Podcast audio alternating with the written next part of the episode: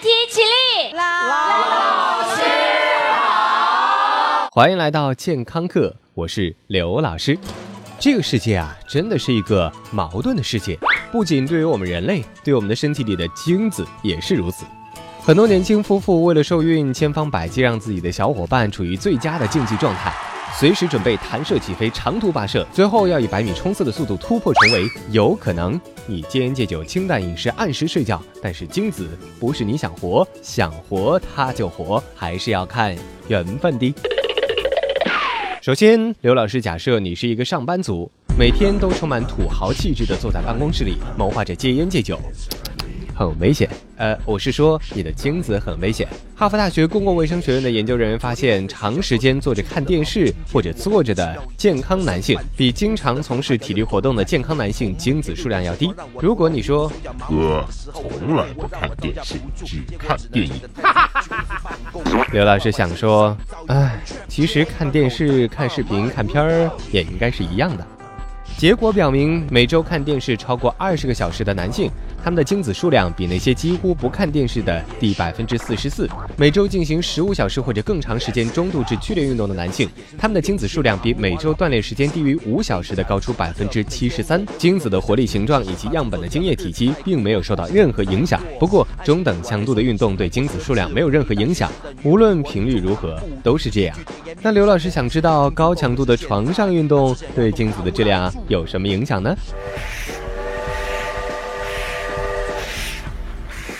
所以，如果你想投中的几率增加，你可以去练他个半年的田径。出山之后，不仅百发百中，还肌肉倍增。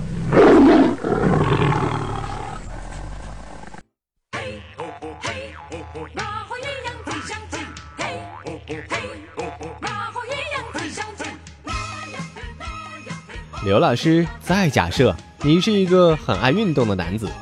话说，现在很多城市男性为了各方兼顾，选择了一种既是交通工具又可以强身健体的方式，那就是骑自行车。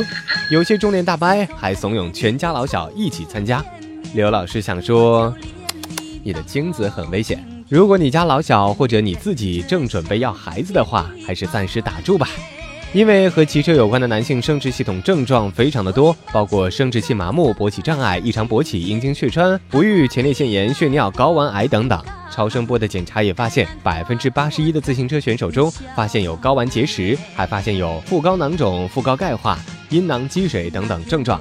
在六十二篇研究论文中，自行车运动员生殖器麻木的发生率在百分之五十到百分之九十一，而勃起障碍的发病率为百分之十三到百分之二十四。更为严重的是，通过研究十五名西班牙铁人三项运动员，研究者们发现，在比赛期间，这些运动员的精子活性降低到了不正常的低水平。研究人员发现，参加研究的十五名运动员，正常精子只占精子总数的百分之十，而那些每周骑车三百公里，这个比例更是降低到了百分之四，而百分之四正是男性不孕症的临界值。老师，老师。为什么骑车会伤害到我的小伙伴呢？这里我们还是要先提到，男性的会阴内有条叫做阿尔科氏管的东西，里面的动脉和神经穿过坐骨和生殖器之间，直接控制着小弟弟的血液流通和感受。当人骑坐在窄长的自行车座上时，动脉和神经就会受到盆骨的压迫。如果你采取前倾的骑行姿势，相当一部分的身体重量会落在与会阴紧贴的坐包前鼻上，进而造成生殖器麻木。除了压迫神经和动脉，产生影响的还有温度。普遍认为，过紧的内裤可能会造成男性生育能力的下降。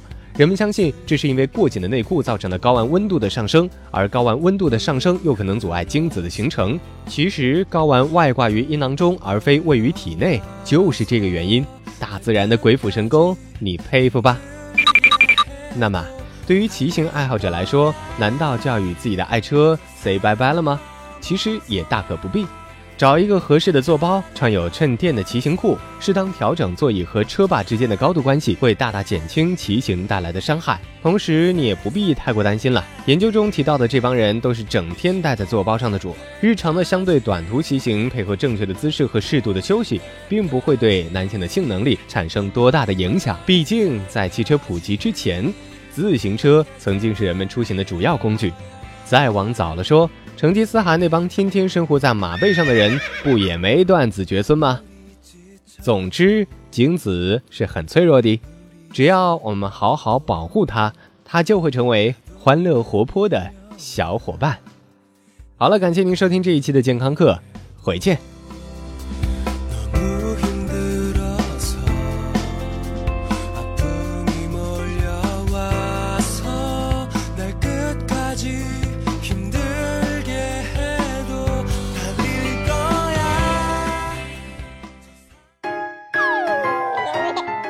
收听完健康课，您还可以在微信中搜索“健康课”的全拼，添加刘老师的健康课微信公众平台，获取最新节目更新以及最潮流、最无底线的健康知识。